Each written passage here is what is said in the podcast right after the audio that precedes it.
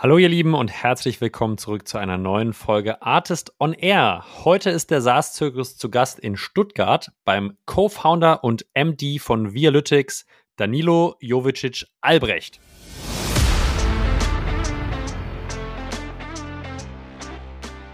Den letzten Teil würde ich auf jeden Fall bestätigen. Ähm, ich glaube, dass wir in Deutschland im Bereich GovTech noch sehr viel nachholen müssen. Und das ist generell ist GovTech ein riesiger Markt. Der, die öffentliche Hand ist mit knapp 50 Prozent der größte Beschaffer, also generiert fast 50 Prozent des BIPs.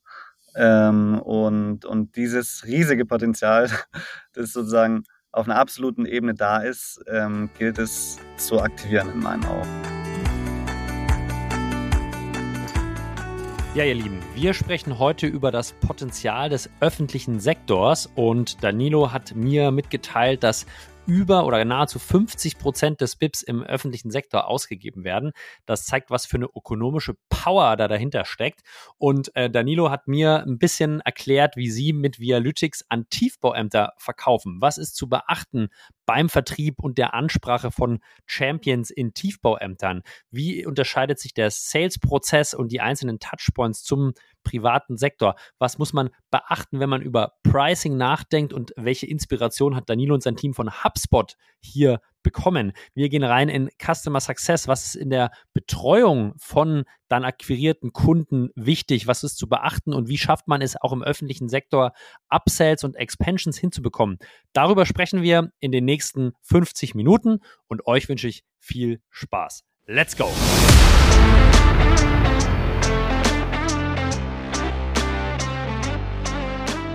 Artist on Air, der SaaS-Podcast für den deutschsprachigen Raum.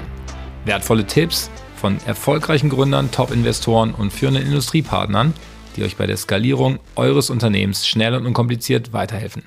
Zusammengestellt von Janis Bandorski, Julius Göllner und Matthias Ernst.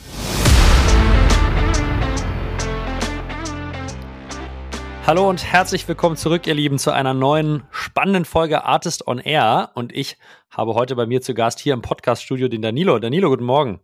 Guten Morgen, Julius. Freue mich sehr, dass du dich aus dem hoffentlich sonnigen Stuttgart äh, eingewählt hast und äh, bin natürlich schon sehr gespannt, was du uns heute inhaltlich mitgebracht hast. Aber bevor wir mit den Inhalten starten, Danilo, lass uns doch einmal kurz teilhaben. Wer bist du eigentlich und was macht ihr bei Vialytics? Ja, Julius, vielen Dank für die Einladung. Ich stelle mich sehr gern vor, was wir bei Vialytics tun. Ähm, genau, ich bin Danilo, einer der drei Gründer von Vialytics.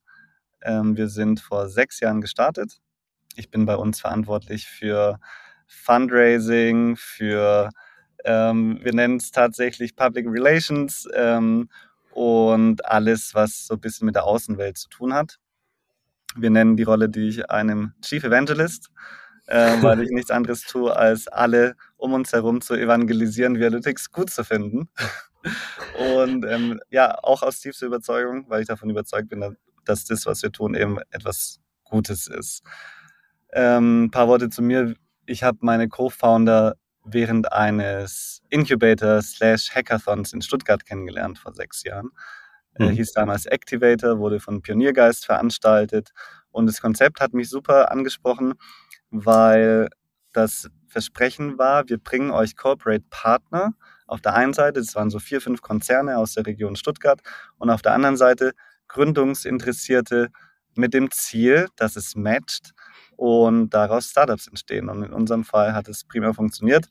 Unser Corporate Partner war die ENBW und meine Co-Founder Patrick und Achim. Ähm, ja, die wurden mir eigentlich so ein bisschen zur Seite gestellt. Wir kannten uns vorher nicht. Und die Veranstalter dachten, dass es eine super Idee sei, uns drei zu casten, weil jeder von uns einen anderen Background hat. Ähm, ich bin so ein bisschen als der klassische Ökonom mit ins Boot gekommen, der Achim als Entwickler und Patrick als Innovator und Ingenieur. Ähm, so ein bisschen der Erfinder, könnte man sagen. Und ähm, ja, wir drei haben uns zunächst einmal auch auf einer persönlichen Ebene super gut verstanden, alle im ähnlichen Alter. Und wir wussten gar nicht, was werden wir da jetzt eigentlich für eine Lösung entwickeln. Äh, wir hatten nur die Challenge, etwas im Bereich Smart City zu entwickeln. Und so sind wir immer tiefer rein in gewisse Smart City-Themen, bis wir bei den Tiefbauämtern waren. Mhm. Und, nicht sofort naheliegend, aber äh, was, wie helft ihr den Tiefbauämtern, Nilo? Ja, genau. Jetzt, jetzt nähern wir uns so ein bisschen der Lösung an. Ich fange natürlich gerne mit einem Problem an. Ähm, in den Tiefbauämtern haben wir festgestellt, auf die Frage, Leute, wie sieht denn das Thema Straßenbaumanagement bei euch aus? Wieso gibt es so viele Baustellen in Stuttgart? Ähm, was ist euer Masterplan, dass es besser wird? Haben wir festgestellt, dass es keine Systeme gibt und dass Baustellen, Daten jetzt irgendwie nicht äh, live synchron mit Google Maps und, und Apple Karten äh, synchronisiert werden. Wir kommen ne, ganz blind sind wir da rein und dachten, alles ist synchron und Daten werden überall geshared in alle Richtungen. Dem war nicht so. Wir mussten feststellen, dass die Daten für Straßenbaumaßnahmen in Aktenordnern liegen. Also, mhm. dass wirklich mit Stift und Papier in den Tiefbauämtern gearbeitet wird. Und naja, ähm, wir haben dann die Frage gestellt, wie trefft ihr denn eine Entscheidung, dass eine Straße baufällig ist oder eine Sanierungsmaßnahme äh, auszuführen wäre? Wurde uns darauf geantwortet, naja, ich kenne meine Straßen.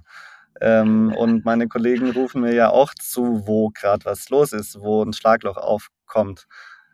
Und das, das, wir konnten das einfach nicht glauben, ähm, dass da wirklich mit Bauchgefühl gearbeitet wird, dass da keine digitalen Daten vorhanden sind. Und da haben wir uns auf die Fahne geschrieben, genau das wollen wir ändern. Wir wollen A, Daten über den Straßenzustand generieren, damit die richtige Entscheidung getroffen werden kann. Und B, wollen wir Stift und Papier ersetzen, die Prozesse digitalisieren, damit Effizienzen geschaffen werden können. Also bis äh, 2030 werden circa 30 Prozent der Mitarbeitenden in der Verwaltung in Rente gehen. Ähm, in 20 Jahren werden es sogar 50 Prozent sein. Das heißt, wir müssen enorme Effizienzsteigerungen in der öffentlichen Verwalt Verwaltung aktivieren, damit die Verwaltung sich selbst oder das, was zu ver verwalten ist, auch verwalten kann. Also wir müssen in Richtung effizientes Management uns bewegen und da brauchen wir äh, digitale Tools dafür, die die Leute enablen und Effizienzen eben steigern. Das heißt, ihr habt wahrscheinlich eine Softwarekomponente, die das ganze Management der Daten und die Visualisierung der Daten übernimmt, aber ihr habt, wie ich es richtig rausgehört habe, auch eine Hardwarekomponente, die sozusagen die Datensammlung auf den Straßen macht. Habe ich das richtig in Erinnerung und auch verstanden? Richtig. Wir haben eine sehr, wie soll ich sagen, flexible Hardware-Komponente, das ist ein Smartphone. Auf diesem Smartphone läuft unsere Vialytics-App und die Mitarbeitenden im Tiefbauamt oder im Bauhof fahren mit diesem Smartphone durch die Straßen und sammeln währenddessen Bilddaten vom Straßenraum. Ähm, das heißt, die Vialytics-App sammelt alle vier Meter ein Foto. Und dann werden diese Bilddaten in eine Cloud, eben in unsere äh, neuronalen Netze übertragen. Über Nacht läuft das Ganze, dann wird prozessiert und ähm, einzelne Schadenskategorien werden darauf entdeckt, wie zum Beispiel ein Riss oder ein Schlagloch oder eine Flickstelle. Es werden auch Objekte erkannt, wie ein Schachdeckel und diese Daten landen dann in einem Straßenmanagementsystem, also in unserem Web-System, das nennen wir Straßenmanagementsystem, wo dann verschiedene Prozesse abbildbar sind. Also natürlich sieht man auf der einen Seite den Straßenzustand, aber man kann auch Inventory Management betreiben, man kann Baumaßnahmen daraus ableiten und diese managen. Also alles, was dazugehört, all diese Prozesse, die wir kennengelernt haben im Tiefbauamt, sind jetzt in einem ja, flexiblen, dynamischen Tool abbildbar. Und jetzt würde mir natürlich als Endnutzer die Frage stellen, mit so einem iPhone im Auto durch die Gegend fahren, reicht da wirklich die Fotoqualität auf, aus, um die Qualität der Straße und die einzelnen Elemente da auszulesen per Foto? Genau die Frage haben wir uns vor sechs Jahren auch gestellt. Wir dachten, wir müssen jetzt eine eigene Hardware entwickeln, ähm, haben mit wirklich großen Kamerafirmen gesprochen, wie man da jetzt was bauen könnte. Und zeitgleich haben wir ähm, verschiedene äh, Smartphones getestet und tatsächlich hat uns damals das iPhone sehr überzeugt, weil wir die Rohbilder ähm, rausholen können, diese dann wiederum verarbeiten, um dann sowas wie einen Riss darin auch wirklich zu verstärken. Also auf Basis der Bildrohdaten konnten wir durch weitere Verarbeitungsvorgänge wirklich viel rausholen Und ähm, das Spannende ist, dass ich jetzt behaupten würde, dass wir eines der größten Hardware-Budgets in ganz Deutschland haben, wenn nicht sogar äh, in Europa oder der Welt. Ähm, es wird halt von Apple verwaltet. ähm, die, das RD-Budget von Apple ist eigentlich das, was dann uns zugutekommt. Äh, wir äh, nutzen dann immer die neuesten iPhones oder empfehlen diese unseren Kommunen dann auch auf das neueste iPhone umzusteigen, weil dann die Bilddaten nochmal besser sind mit jeder Generation. Genau. Kommunen sind ein gutes äh, Stichwort, Daniel, weil wir sprechen heute äh, sozusagen über das Potenzial des Softwareverkaufs an Kommunen. Äh, und zwar, wie macht man das im Vertrieb? Was muss man im Success beachten? Daher gib uns doch vielleicht noch mal kurz so ein bisschen Einblick in euer ICP. Ja, Tiefbauamt für mich jetzt als Normalbürger, ich hatte wahrscheinlich noch nicht so viele Schnittpunkte mit denen. Wie sieht denn so ein typisches Tiefbauamt, so ein typischer Kunde bei euch aus? Ja, wie, was für Budgets verwalten die vielleicht? Wie viele Leute arbeiten denn da überhaupt? Und wer ist derjenige Ansprechpartner, die Bayer Persona äh, oder euer Champion, je nachdem, ob das eine oder eine Person vielleicht in einer Person ist? Also gib uns mal so ein bisschen Einblick in, in eure, äh, in euer Vertriebspersonas und ICPs. Sehr gerne. Also auf Account-Ebene ist unser ICP eine mittelgroße Kommune, so nennen wir äh, die, die Kommunen. Das ist so etwas wie ähm, zum Beispiel die Stadt Esslingen äh, in, in der Nähe von Stuttgart. Und da, da kommen wir her. Und ähm, dann gibt es da innerhalb dieses Accounts das Tiefbauamt, das wir dann eben auch als wichtigste Usergruppe verstehen. Da finden wir auf jeden Fall unsere Buying Persona und da ist auch unser Buying Center hauptsächlich angesiedelt. Wie groß ist so ein Tiefbauamt? Wie viele Leute arbeiten da jetzt in Esslingen? Nur mal ein Gefühl zu bekommen. Sind das zwei oder eher 20? Nino? In Esslingen sind so boah, um die zehn. Okay, ja. Das ist, also da haben wir dann auch, wie soll ich sagen, ein bisschen professionellere Managementstruktur. Dann gibt es zum Beispiel einen Baubürgermeister, unter ihm den Tiefbauamtsleiter und dann wird da eventuell nochmal unterteilt in Straßenbau und Straßenunterhaltung und dann mhm. gibt es da nochmal Facharbeiter. Ja. Ähm, genau. Und in einem, in einem, wie soll ich sagen, in einem Dorf kann es auch mal vorkommen, dass äh, es ein Bauamt gibt mit einer Person und dann ist diese Person auch noch zufällig für Personal verantwortlich. Also gibt, gibt auch andere, wie soll ich sagen, Verwaltungsstrukturen. Ähm, aber so eine mittelgroße Stadt ist, sagen wir mal, von der Professionalität ähnlich wie ein Unternehmen aufgestellt, wie ein, wie ein KMU. Ähm, Genau, und dann gibt es jetzt in diesem Tiefbauamt die Person, die für Straßenunterhaltung verantwortlich ist. Das ist also mhm. der Vorgang, das vorhandene Straßennetz zu pflegen, ähm, in Schuss zu halten und auch natürlich möglichst effizient. Ähm, und diese Person ist dann eigentlich auch unser Kernuser. Also im Idealfall, und jetzt steigen wir schon so ein bisschen in den Sales-Prozess ein, im Idealfall ist diese Person auch unser Champion, weil ja. diese Person den Mehrwert versteht ähm, und, und auch verstanden hat, dass in ihrem Arbeitsalltag dann dieser ganze Mehrwert durch dieses System dann zu schöpfen ist. Kann jedoch auch manchmal sein, dass ähm, die, der Vorgesetzte oder die Vorgesetzte uns ganz gut findet ähm, aber der User erst noch überzeugt werden muss. Ja, also da gibt es natürlich dann immer verschiedene Dynamiken, genauso wie du es im B2B Buying Center äh, auch auffinden kannst. Jetzt habt ihr gegründet in einer, sag ich mal, sehr ähm, zufällig zusammengeworfenen Art. War es dennoch damals schon klar, dass ihr einen Venture Case bauen wolltet? Es war nicht 100% klar.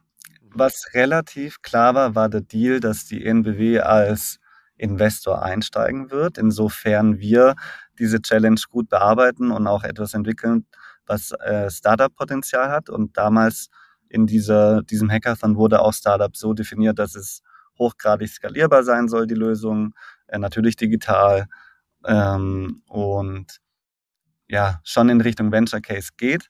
Aber generell in der frühen Phase stellt sich schon immer die Frage, wie will man jetzt wachsen? Hat man jetzt hier eine Nische gefunden, wo man mit den Kunden gemeinsam wächst oder baut man etwa eine SaaS-Kategorie als allererster, was so ein bisschen Venture-Potenzial dann auch mit sich bringt, ne? Ja, also worauf will ich, will ich hinaus? Ne? Also GovTech in Summe ist wahrscheinlich für viele, die auch zuhören, nicht immer so ein einfach äh, zu betretendes Feld und wo viele noch Fragezeichen haben, hey, wie ökonomisch attraktiv ist das und kann man da was machen? Bei den Sales-Zyklen sprechen wir gleich zu. Daher wollte ich mal so ein bisschen verstehen, war das von Anfang an klar für euch, ihr geht in GovTech rein und baut dann Venture Case oder hat sich das so ein bisschen entwickelt? Es hat sich entwickelt und ich glaube sehr positiv entwickelt. Nilo, vielleicht kannst du mal einen Satz zu eurer aktuellen Stage sagen, ja, also wie, wie, wie seid ihr aktuell finanziert? Äh, ich, da gab es ja sehr positive News äh, zu vermelden und vielleicht, wo seid ihr auch gerade mit der äh, mit der Firma, also wie groß seid ihr, äh, einfach mal so ein paar Eckpunkte für die Zuhörenden zu bekommen. Ähm, wir sind jetzt aktuell um die 100 Mitarbeitenden, sind äh, hauptsächlich in Deutschland aktiv, haben aber auch schon vor zweieinhalb Jahren in Frankreich eine Tochtergesellschaft aufgebaut und seit diesem Jahr auch in den USA. Und dieses Wachstum ist natürlich einerseits nur durch unseren Erfolg möglich und andererseits durch äh, das Backup von Investoren. Also wir sind Venture finanziert. Ich hätte gesagt, wir ähm, haben bis jetzt eine klassische VC-Laufbahn, haben eine Pre-Seed gemacht, eine Seed-Round und jetzt diesen Januar eine 10 Millionen Dollar Series A geclosed. Ähm, in der Series A ist Garnier eingestiegen mit ihrem Growth Fund, er nennt sich Hill Equity und ähm, seitdem ist schon klar, dass hier etwas gebaut werden soll, was wirklich den Anspruch hat, auch ein Global Champion zu werden. Also diesen Anspruch haben wir Gründer, ich würde schon sagen, seit Anfang an. Ähm, und mit dem wachsenden Erfolg steigt auch der eigene Glauben daran. Und ähm, die, die Venture-Finanzierung ist dann so ein bisschen auch die externe Bestätigung dafür. Jedoch ändert es jetzt nicht unsere, wie soll ich sagen, ganz persönliche Einstellung zu dem Thema. Wir sind davon überzeugt, weil es irgendwie einer ganz logischen Ratio entspricht, zu sagen, dass einfach jedes Tiefbauamt dieser Welt ein digitales Tool für das Management ihrer Straßenbaumaßnahmen braucht. Das klassische Operating System fürs Tiefbauamt. Ähm, Finde ich aber ganz spannend, die, die Gedanken. Das heißt, ihr seid zunehmend überzeugt, dass das ein Venture Case werden kann, die Investoren bei euch auch. Ja, das heißt, ähm, es ist ein sehr, sehr großes Potenzial da, auch mit Institutionen wie Kommunen ein Venture Case aufzubauen. Würdest du sagen, dass bei vielen GründerInnen dieses Potenzial unterschätzt wird, Danilo, und dass auch so GovTech immer noch bei uns in, im Dachraum vielleicht noch so ein bisschen eigentlich zu, zu wenig entwickelt ist und dann noch zu wenig passiert, weil man, weil man Angst vor dieser Komplexität und der Trägheit der, der staatlichen Systeme hat? Den letzten Teil würde ich auf jeden Fall bestätigen. Ähm, ich glaube, dass wir in Deutschland im Bereich GovTech noch sehr viel nachholen müssen. Und das ist generell ist GovTech ein riesiger Markt. Der, die öffentliche Hand ist mit knapp 50 Prozent der größte Beschaffer, also generiert fast 50 Prozent des BIPs. Ähm, und, und dieses riesige Potenzial, das sozusagen auf einer absoluten Ebene da ist, ähm, gilt es zu aktivieren in meinen Augen.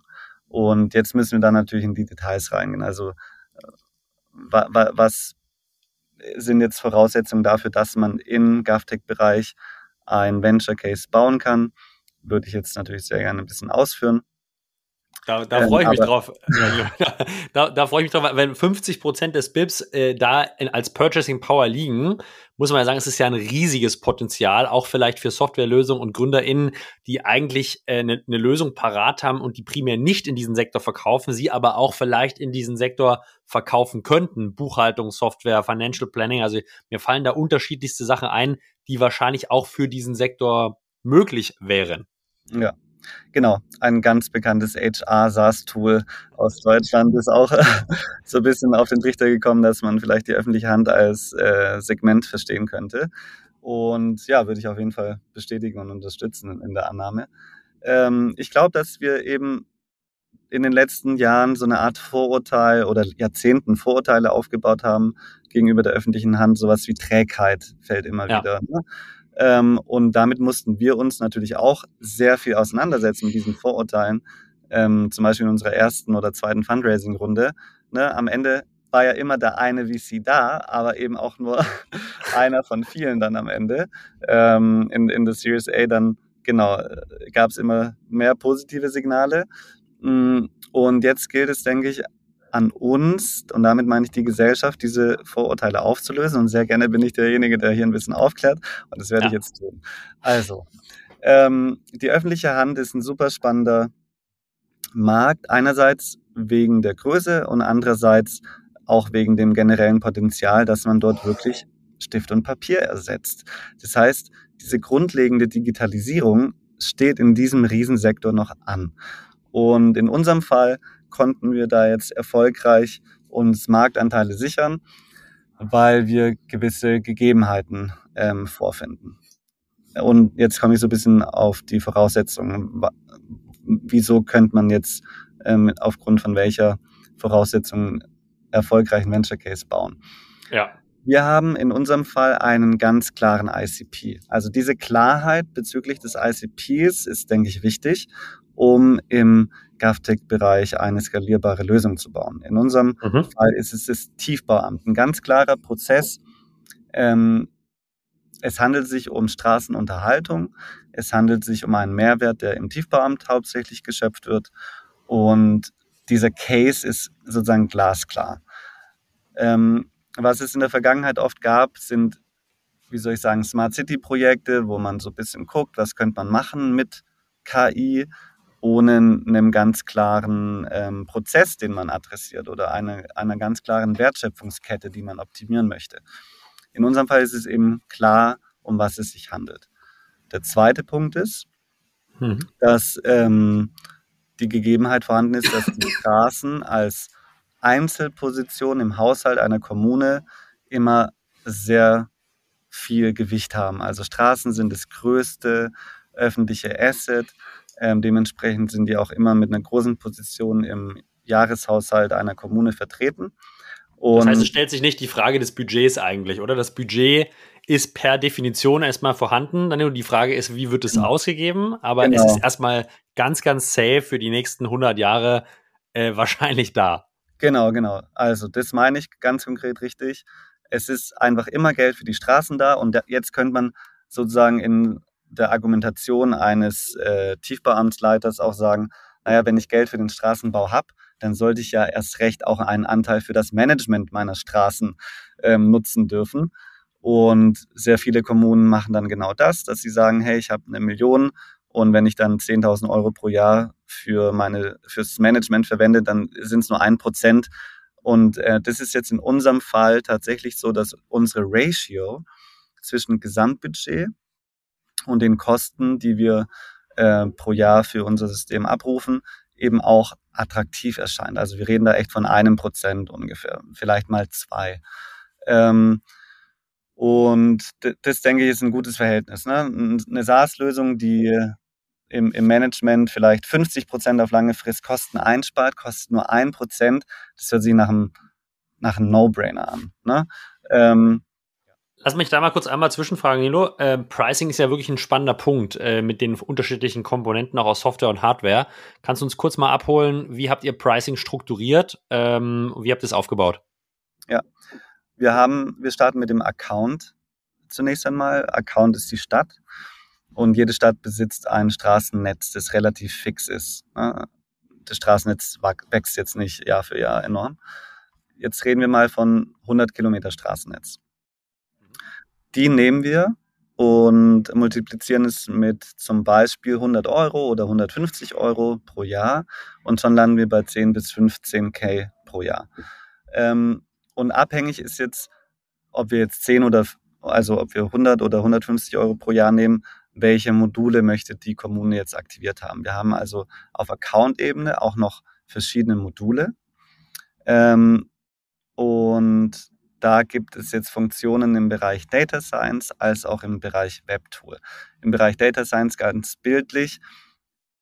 Ich kann meine Straßen auswerten lassen. Ich kann aber auch zum Beispiel die Verkehrszeichen auswerten lassen. Das ist natürlich mhm. dann entweder ein Upsell, ne, wenn wir diesen Kunden Kommune schon haben, dann ist ein Upsell-Potenzial. Bei einem Fresh Sales ist es dann eben einfach nur ein, ein Potenzial da, den Preis höher zu machen, weil eben mehr Leistung dann verkauft wird. Auf der anderen Seite haben wir neben dem Account-Based Pricing auch noch, ähm, verkaufen wir Seeds, also das wird jetzt spannend. äh, nicht nur das Tiefbauamt nutzt unser Produkt, zum Beispiel nutzen auch Bürgermeisterinnen unser Produkt oder der Kämmerer ähm, oder auch mal das Ordnungsamt. Also wir haben innerhalb des Accounts verschiedene Usergruppen, die Mehrwert durch die Nutzung unseres Systems erzielen können. Spannend. Das heißt, die zweite Dimension ist sozusagen Seeds. Gibt es noch eine dritte Dimension, oder sage ich mal Usage äh, Base? Gibt es noch, also äh, die, das Straßennetz hat ja eine gewisse sozusagen Basis, Basis äh, variable Komponente mit der Länge oder Größe des Straßennetzes, aber gibt es noch irgendwie eine weitere Dimension Usage, die auch eine, eine Rolle spielt, oder sind das die zwei wesentlichen, die du genannt hast? Das sind die zwei wesentlichen. Ich würde jetzt ja. Usage langfristig nicht ähm, ausschließen. Und ich muss auch sagen, zum Thema Pricing, haben wir uns auch ein bisschen von HubSpot, so von der Logik vom Framework her inspirieren lassen.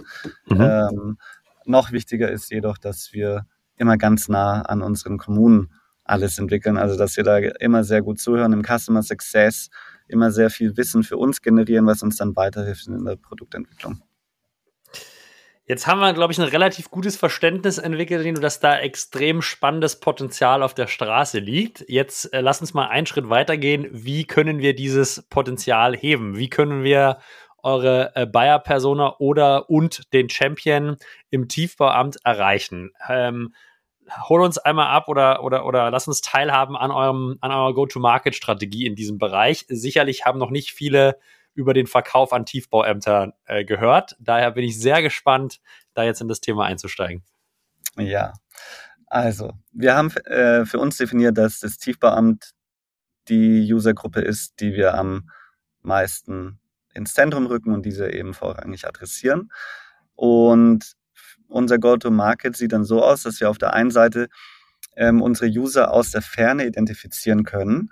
Das ist jetzt äh, relativ einmalig in der öffentlichen Verwaltung und dementsprechend für alle Startups sehr interessant. Die Leute, die im Tiefbauamt oder im, in der, im Rathaus arbeiten, die sind gelistet auf den Webseiten. Also du kannst dich da durchklicken und schauen, wer hat welche Position inne, in welchem Amt. Und dann steht da jetzt zum Beispiel Leiter Straßenunterhaltung äh, mit dem Namen der Person, der E-Mail-Adresse und auch der Telefonnummer sehr oft. Und diese Daten sind natürlich sehr wertvoll für uns, ähm, weil wir jetzt diese Person direkt adressieren können.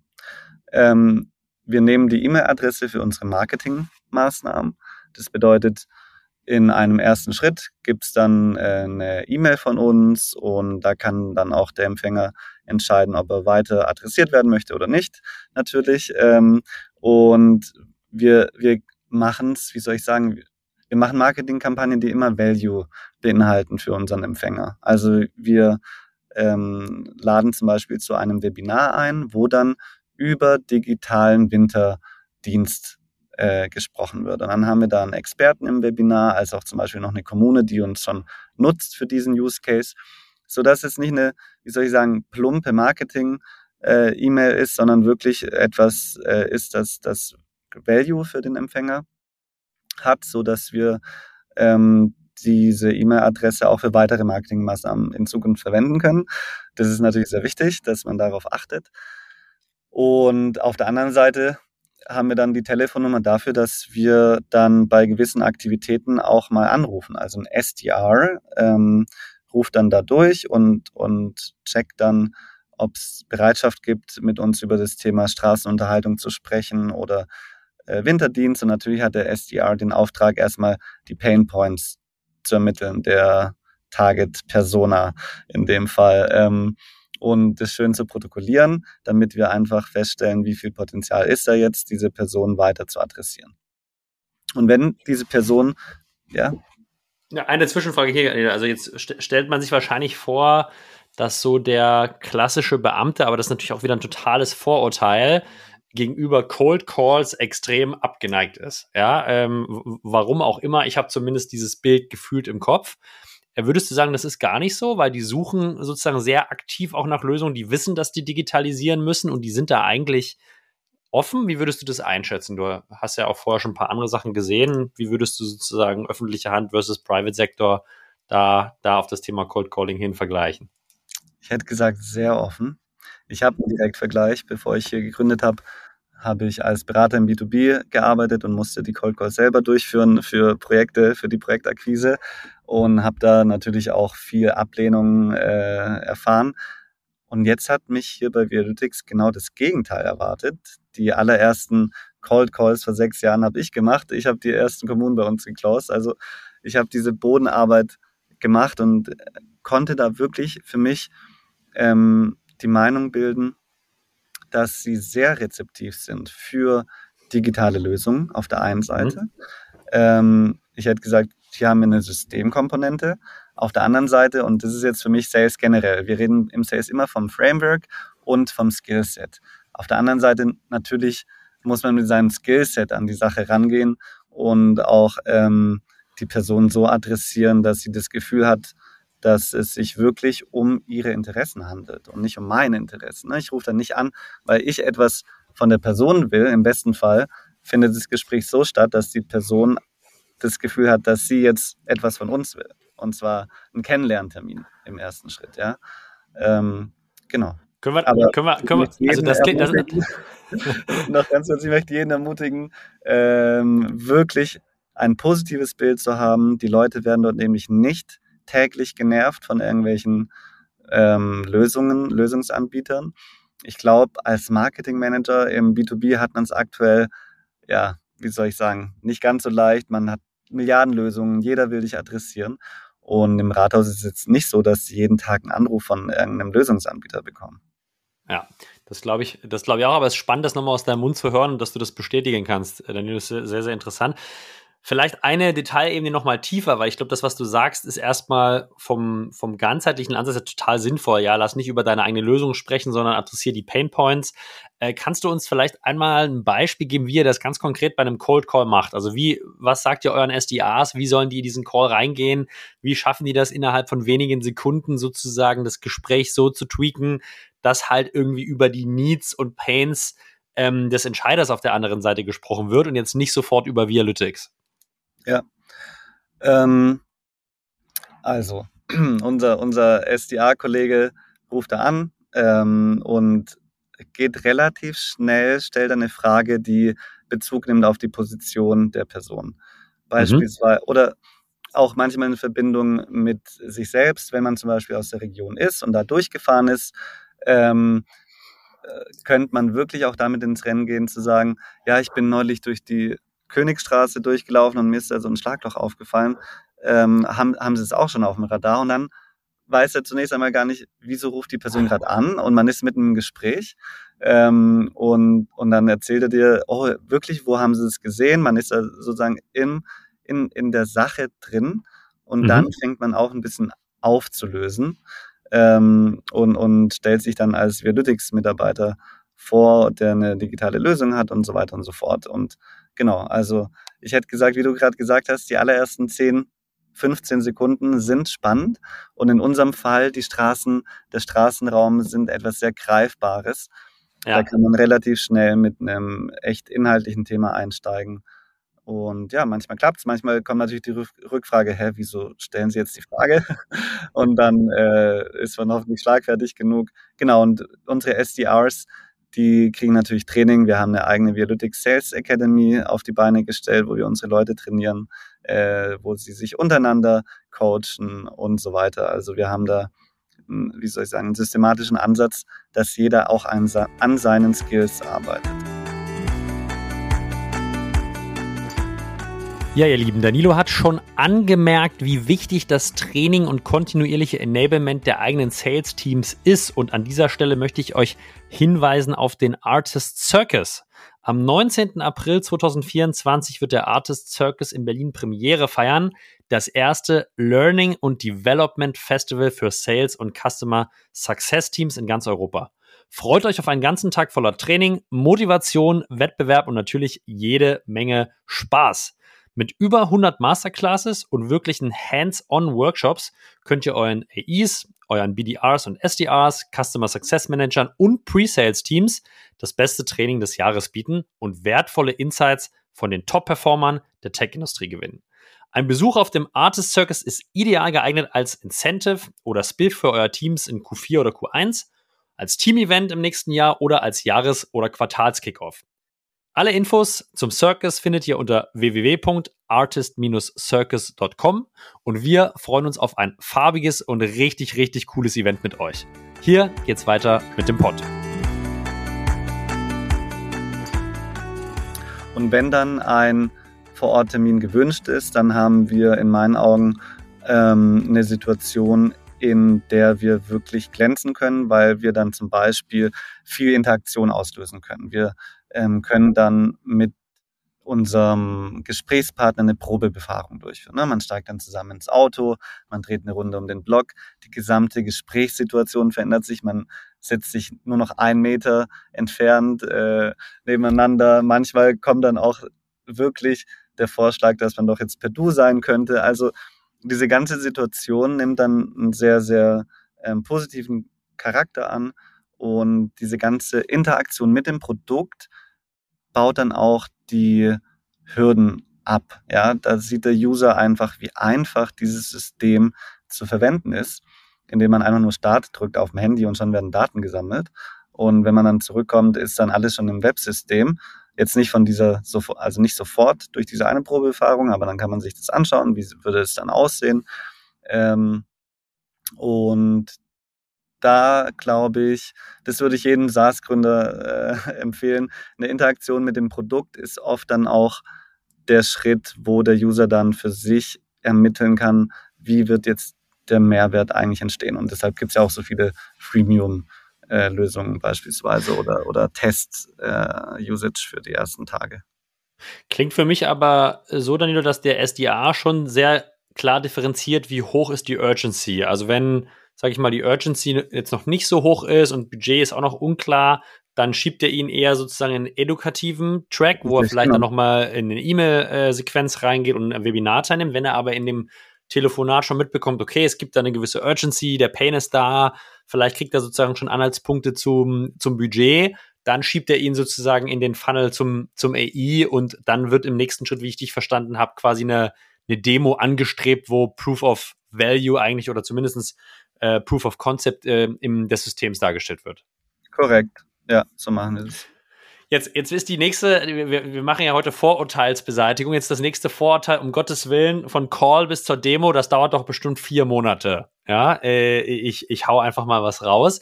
Mhm. Wie, wie, wie kann man sich denn so den Sales Cycle und den zeitlichen Prozess vorstellen? Von ihr ruft da an, habt den an der, am Telefon hin, äh, ihr macht eine, ein Discovery und eine Demo in dem nächsten Schritt. Sind das, wie lange dauert das? Also vom Call bis zum Termin, wenn eben Urgency und so weiter, also wenn gewisse Faktoren zutreffen, sind es eben zwei Wochen im Schnitt, mhm. vielleicht mal drei. Natürlich sind die Kalender für die nächsten sieben Tage oft ausgebucht, ja, das ist, denke ich, überall so. Ähm, aber ist jetzt nicht so, dass wir Monate auf einen Termin warten würden. Dann haben wir diesen Termin gehabt. Und der Termin ist natürlich wichtig. Ähm, und das ist auch eine Arbeit des SDRs zu ermitteln, aus wem muss jetzt eigentlich das Buying Center denn bestehen. Ist es nur mhm. der eine User, der im Call sich auch als Champion herausgestellt hat? Oder könnte ich denn jetzt ähm, oder müsste ich jetzt auch noch den Bürgermeister mit einladen, weil sie strenge Beschaffungsregeln haben und der Bürgermeister ab 10.000 Euro immer mit unterschreiben muss? Ähm, ist noch jemand aus der IT-Abteilung relevant, weil er immer bei Beschaffung von IT mitreden darf? Also das sind also Dinge, die wir am besten in diesem ersten Call mit dem SDR ermitteln, wer muss denn bei diesem einen Termin noch mit dabei sein? Und wir stellen auch oft diese Frage ganz offen, äh, wer, wen bräuchten wir denn noch im Termin, damit ähm, eine Entscheidung, top oder flop, danach getroffen werden kann und dann sind die selber kreativ und laden dann auch ihre Kolleginnen und Kollegen einfach selber manchmal mit ein, sodass die Runde manchmal, also im Schnitt aus drei Personen besteht, hätte ich jetzt gesagt. Ja. Und das ist jetzt überschaubar, hätte ich äh, behauptet. Ähm, ne? Also drei Personen kann man handeln. Ja, ins, insbesondere bei den ACVs, die du angemahnt hast, ist es, glaube ich, eine überschaubare Komplexität im Buying Center. Ähm, wie, wie lang ist der Sales-Prozess in Summe von Erstkontakt bis Closing? Also jetzt haben wir kurz diesen einen, diese eine Phase besprochen, aber wie ist so Average Sales Cycle bei euch im Modell? Also bei dieser mittelgroßen Kommune, die wirklich unser Ideal Customer Profile hat, ähm, reden wir von sechs Monaten. Das okay. ist, denke ich, sehr akzeptabel. Wir haben aber auch Highlights. Also wir haben Kommunen, die können wir auch nach zwei bis drei Monaten closen, weil zum Beispiel eine Urgency vorhanden ist, ähm, die sehr hoch ist. Oder weil die Kommune organisatorisch einfach gut aufgestellt ist, weil sie zum Beispiel einen Bürgermeister haben, der die Digitalisierung zur Chefsache erklärt hat. Ähm, was ich auch ganz spannend finde, auch eine Großstadt und ähm, die Stadt Prag ist seit drei Jahren jetzt einer unserer Kunden. Äh, die Stadt Prag ist schon sehr groß. ähm, die Stadt Prag konnten wir in fünf Monaten closen. Mhm. Und ich hätte gesagt, für, für einen großen Account, der jetzt eigentlich im Bereich Enterprise Sales angesiedelt werden müsste, wenn man jetzt den Sales Cycle ja. ähm, analysiert aus der Ferne, hätte ich gesagt, das ist super, weil ja. Ähm, die ja gesagt haben, wir müssen digitalisieren. Wir machen das jetzt, wir haben Budget dafür da und zack, ist auch mal ein Enterprise Sales in wenigen Monaten erledigt. Jetzt nehmen wir trotzdem mal euer Core ICP denn und sechs Monate ist ja trotzdem, sage ich mal, schon ein, ein Zeitraum, der äh, noch ein bisschen Puffer hat. Wo würdest du sagen, als jemand, der vorher auch Private Sector gesehen hat, unterscheidet sich sozusagen von erster Demo bis hin zum Closing. Gibt es Unterschiede da zwischen Public Sector und Private? Also macht ihr irgendwas anders? Müsst ihr irgendwas anders machen, mehr beachten oder ist der Prozess eigentlich sehr äquivalent? Also wir müssen eine Art Blackbox, ähm, äh, wir müssen da ein bisschen Licht ins Dunkel bringen beim Thema Beschaffungsvorgang. Mhm, okay. Auch im B2B hast du gewisse Beschaffungsrichtlinien. Ne? Jede Abteilung hat ihre eigene Richtlinie und gewisse Budgetgrenzen. Ähm, Im öffentlichen Sektor ist es so, dass es da verschiedene Ebenen gibt im Bereich Beschaffung. Also es gibt zum Beispiel ein europäisches Gesetz, da das eine gewisse Grenze festlegt, die ist hoch genug. Wir reden da von 220.000 Euro. Ähm, dann gibt es auf Bundeslandebene verschiedene Regulierungen. Und dann gibt es auch noch auf kommunaler Ebene gewisse Regeln. Und ähm, das ist Teil unseres Sales-Prozesses, dass wir auf der einen Seite ähm, von der ersten Phase sprechen, und zwar User Engagement und, und Urgency, und um dann festzustellen, wie hoch ist die Chance. Und auf der, in der zweiten Phase ähm, beginnt der Beschaffungsvorgang und dafür müssen wir Vorarbeit leisten. Wir müssen mit unserem Buying Center darüber reden, wie wollt ihr beschaffen? Wer von euch darf bis wie viel Euro. Müssen wir hier sogar in eine Ausschreibung gehen, weil ihr der Meinung seid, dass es äh, ausschreibungspflichtig ist.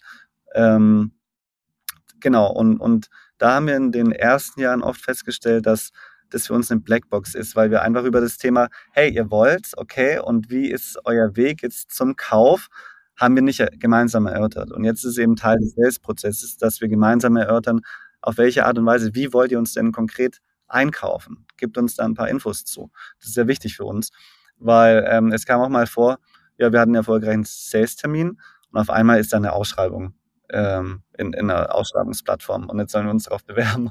Und darüber wurde so gar nicht gesprochen und äh, ja, genau, also solche Zufälle darf es natürlich nicht mehr geben. Dementsprechend wollen wir wissen, wie sieht der Beschaffungsvorgang bei euch aus? Ja, und das ist, glaube ich, schon ein sehr, sehr großer Unterschied zum äh, Prozess in der Privatwirtschaft, der natürlich, je mehr Enterprises wird, auch komplexer wird. Aber ich glaube, da gibt es schon ein anderes Verständnis und auch andere Anforderungen an den Prozess, wie du gesagt hast, die man berücksichtigen muss und auch von Ko Kommune zu Kommune sehr unterschiedliche Herangehensweisen. Ähm, was für mich nochmal spannend ist, jetzt Darf reden wir gerade schon über. Ja, gerne, Daniel. Noch, noch eine ganz wichtige Info zum Thema Beschaffung. Äh, wir sind ja zum Glück nicht die Einzigen, die der Meinung sind, dass die öffentliche Verwaltung unbedingt nachholen muss im Bereich der Digitalisierung, sondern auch die Politik teilt diese Meinung, beziehungsweise die Politik ist wirklich darum bemüht, äh, da etwas zu unternehmen und diesen Beschaffungsvorgang für Kommunen auch zu optimieren, zu erleichtern. Und jetzt haben wir hier in Baden-Württemberg was ganz, ganz Spannendes. Und zwar soll ein Gesetz so verändert werden, dass Kommunen bis 100.000 Euro Innovationen beschaffen dürfen, ohne gewisse Ausschreibungsregelungen zu beachten. Und es ist ein, in meinen Augen ein sehr, sehr proaktiver Impuls. Ne? Man gibt den Kommunen die Rahmenbedingungen dafür, ganz proaktiv zu sagen, Leute, bis 100.000 Euro dürft ihr jetzt Innovationen beschaffen, also macht es bitte. Das, mhm. das finde ich ist ein super Signal. Also es wird auch am Framework gearbeitet, dass GovTech wirklich jetzt beschleunigt wird und die öffentliche Verwaltung digitalisiert wird. Das sollte viele unserer ZuhörerInnen hier ermutigen, sich diesen, äh, dieses Vertical nochmal näher anzugucken. Ja, also neben dem ökonomischen Potenzial gibt es auch sehr, sehr viel Regulatorik, die sich da in die richtige Richtung bewegt. Äh, wir haben gerade gesprochen über die Unterschiede öffentlicher Sektor versus Private, Danilo, und darauf würde ich gerne nochmal zurückkommen, und zwar im nächsten Schritt. Ja, der, der Vertrag wurde abgeschlossen, äh, auch die weiteren Beschaffungsprozesse sind ab sind, sind durch äh, und der, der, der Nutzer oder die Nutzer fangen jetzt an, das Produkt zu nutzen. Ähm, wie, sieht, wie sieht Onboarding aus und welche Rolle spielt Customer Success im öffentlichen Sektor bei euch, um sozusagen auch das Produkt dann erstmal langfristig nutzbar zu machen, Churn zu verhindern, aber vielleicht, wie du es auch schon gesagt hast, Upselling-Möglichkeiten zu schaffen, indem andere Module nochmal noch mal eine Rolle spielen. Hol uns einmal, hol uns da bitte einmal ab.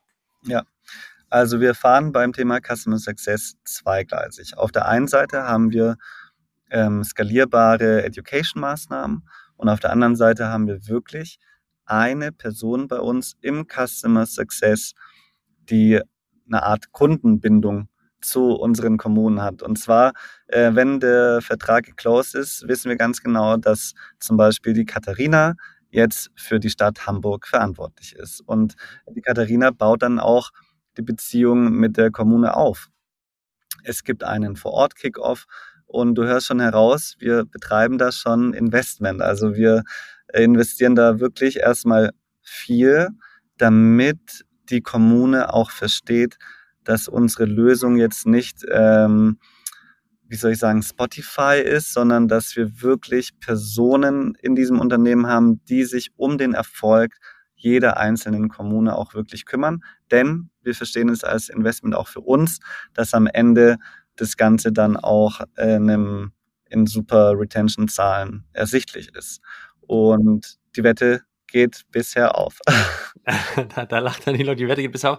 Erfolg ist ein ganz spannendes äh, Schlagwort. Wie, wie misst denn die Kommune Erfolg bei euch? Ist es Einsparpotenziale oder schnellere Baumaßnahmen? Also wann ist für eine Kommune eure Lösung erfolgreich eingesetzt, Danilo? Wir haben da verschiedene Ebenen. Die erste Ebene ist ganz klar Zeitersparnis. Und darum geht es auch zunächst einmal hauptsächlich. Also viele, viele Menschen in der öffentlichen Verwaltung sind eigentlich überfordert aufgrund des Personalmangels. Ähm, es gibt so viele Aufgaben zu erledigen, sodass jede Zeitersparnis dankend angenommen wird. Und, und jetzt gibt es ja verschiedene Prozesse bei uns wo man aus zwei Personen eine Person machen kann. Und wir reden hier nicht von wegrationalisieren. Die Kommune freut sich, diese Kapazitäten wirklich wieder frei gemacht zu haben, damit man sich den wichtigen Dingen widmen kann. Ähm, also wir sind ganz, ganz weit weg vom Rationalisieren äh, des, des äh, äh, Humankapitals, sondern es geht wirklich um Zeitersparnis. Und Jetzt gibt es einen Prozess, der nennt sich Verkehrssicherheitspflicht. Die Kommune ist verpflichtet, ihren Straßenraum verkehrssicher zu halten. Das bedeutet, sie muss in regelmäßigen Abständen die Straßen checken und auch den Baum äh, oder auch mal die hm, Sitzbank sich anschauen, nicht, dass da irgendwelche Nägel rausschauen. Und solche Mängel ähm, müssen auch festgestellt und protokolliert werden. Und ohne unsere Lösung mussten immer zwei Personen im Auto fahren. Das heißt, die, der Fahrer fährt und der Beifahrer macht Notizen. Mit unserer Lösung reicht ein Fahrer aus, der fährt, die Kamera bzw. das Handy läuft parallel dazu und ein Lenkrad-Button, der mitgeliefert wird, den dann äh, Geotext zu setzen, inklusive Sprachnotiz beispielsweise. Also da hört man anhand eines einfachen Beispiels heraus, wie schnell auch Zeitersparnis ähm, möglich ist. Das ist die erste Ebene. Die zweite Ebene ist, dass wir Collaboration innerhalb der Kommune aktivieren. Ähm, also wir steigern Effizienzen und verbessern die Qualität der Arbeit durch Zusammenarbeit, indem Informationen nun synchron für alle teilnehmenden Gruppen, in dem Fall Ämter, verfügbar sind. Also das Ordnungsamt, das Tiefbauamt und der Gemeinderat reden jetzt immer von der gleichen Sache. Alles ist in einem System, das für alle zugänglich ist, abgebildet. Und man hat jetzt hier kein Chaos an Ordnern und Papieren, die irgendwo rumliegen, wo man nicht weiß, wer spricht über was. ähm, können wir all diese User jetzt verbinden. Und dann haben wir eine langfristige Ebene und die versteht ähm, vor allem ein Ingenieur sehr gut. Wenn man Straßen rechtzeitig repariert, also kleinere Sanierungsmaßnahmen wie zum Beispiel eine Rissefüllung einleitet, dann kann die Nutzungsdauer der Straße verdoppelt werden, sodass du auf lange Frist anstatt 20 Jahre 40 Jahre Nutzungsdauer der Straße hast. Und da reden wir dann von Millioneneinsparungen. Ähm, und, und das ist eben auch klar, dass man durch präventive Instandhaltung solche Einspareffekte erzielen kann.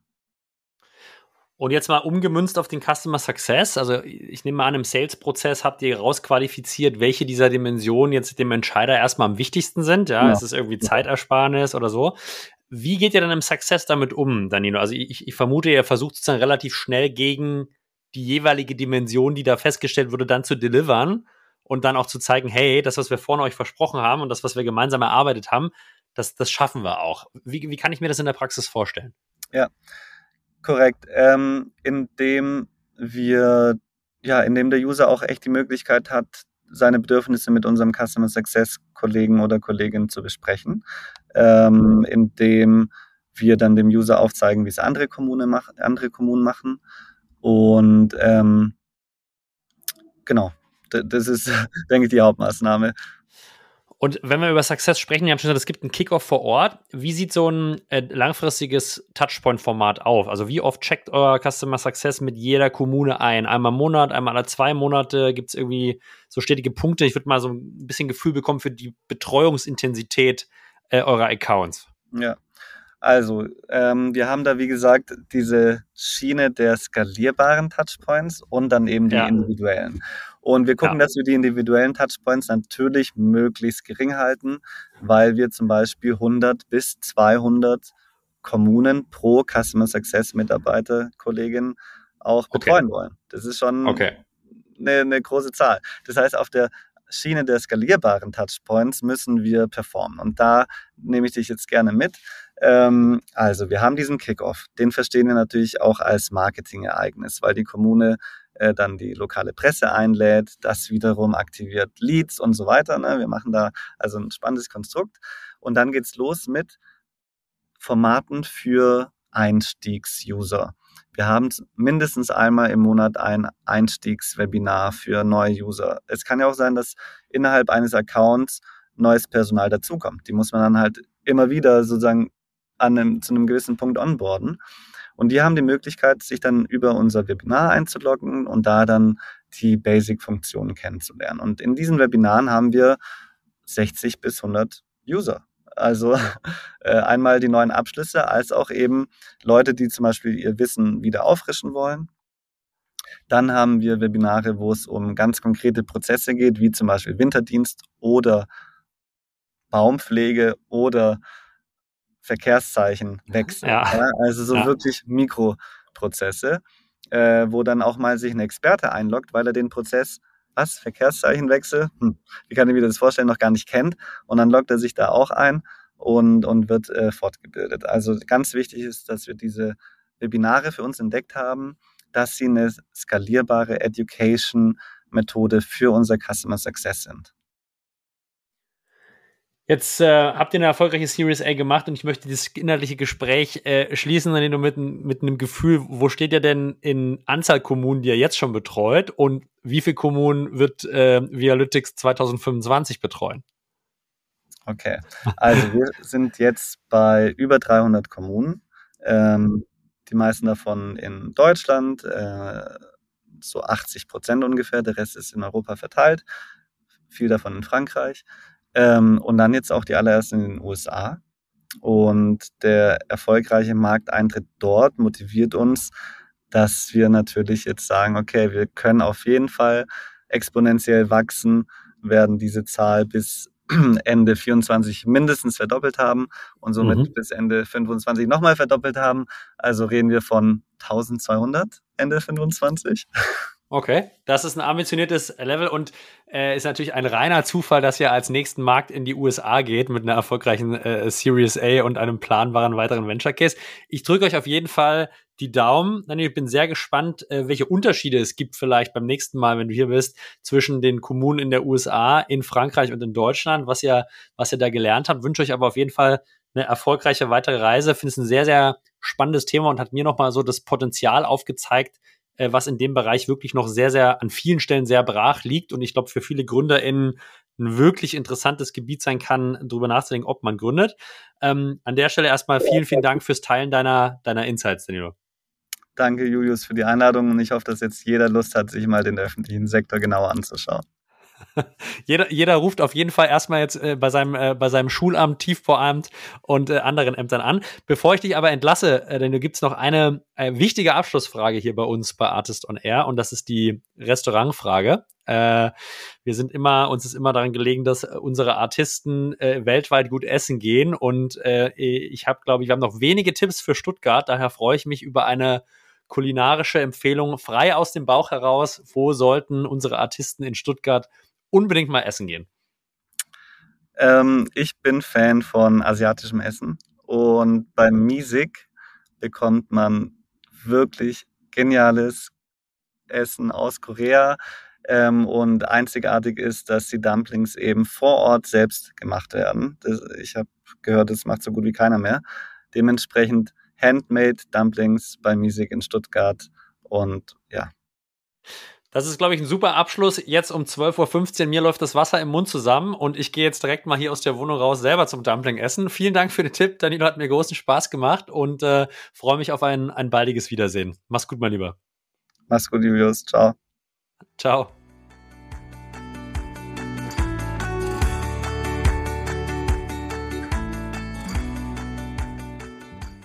Ja, ihr Lieben, das war's in dieser Woche von uns und ich möchte euch hier auf ein neues Format hier bei Artist hinweisen und zwar Artist on Tour. Wir werden in den nächsten zwölf Monaten ein paar Local Events veranstalten und einfach zwischendurch mal die lokalen SaaS-Communities in ganz verschiedenen Städten zusammenholen.